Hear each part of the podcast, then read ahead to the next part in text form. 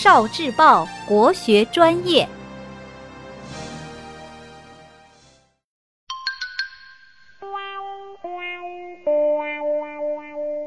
诗词思维导图。登飞来峰，王安石。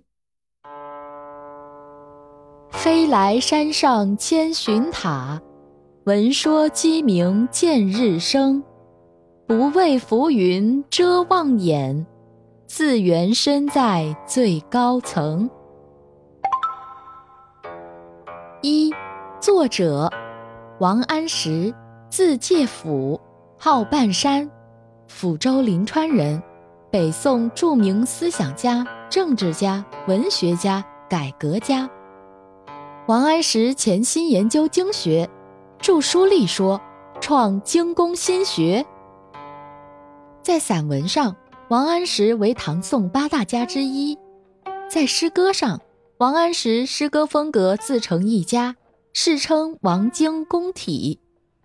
曾任参知政事，主持北宋的熙宁变法，俗称“王安石变法”。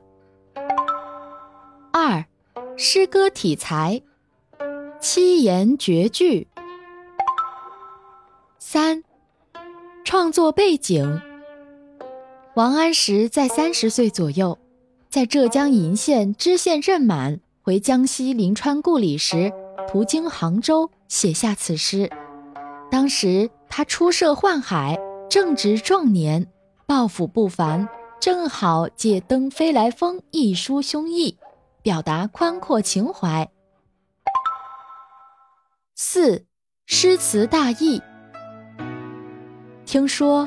在飞来峰极高的塔上，鸡鸣时分可看到旭日初升。不怕浮云会遮住我的视线，只因为如今我身在最高层。五，古诗中的浮云。古人常用浮云表示小人、坏人，比如“陆贾，邪臣之避嫌。”由浮云之障日月也。古诗十九首云：“浮云蔽白日，游子不顾返。”李白说：“总为浮云能蔽日，长安不见使人愁。”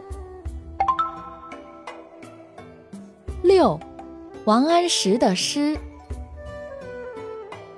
泊船瓜洲，京口瓜洲一水间，中山只隔数重山。春风又绿江南岸，明月何时照我还？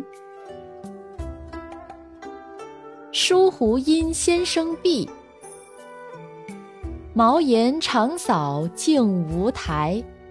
花木成畦手自栽，一水护田将绿绕，两山排闼送青来。元日，爆竹声中一岁除，春风送暖入屠苏。千门万户曈曈日，总把新桃换旧符。七，王安石轶事。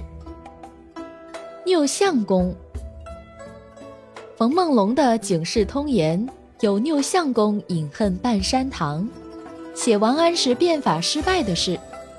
文中写道：“因他性子执拗，佛菩萨也劝他不转，人皆呼为拗相公。”三不足。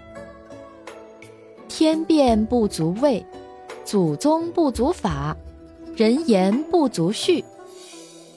这话非常符合王安石的思想，因此一般都将它归到王安石名下。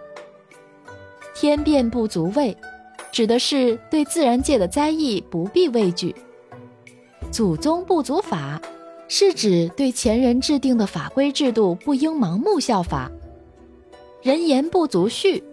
指的是对流言蜚语无需顾虑。千锤百炼。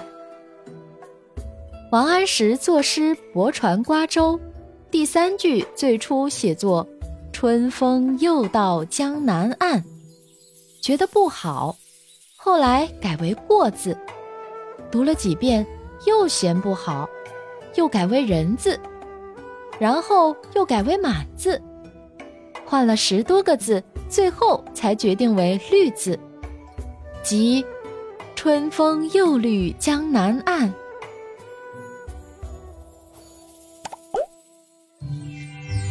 聆听国学经典，汲取文化精髓，关注今生一九四九，伴您决胜大语文。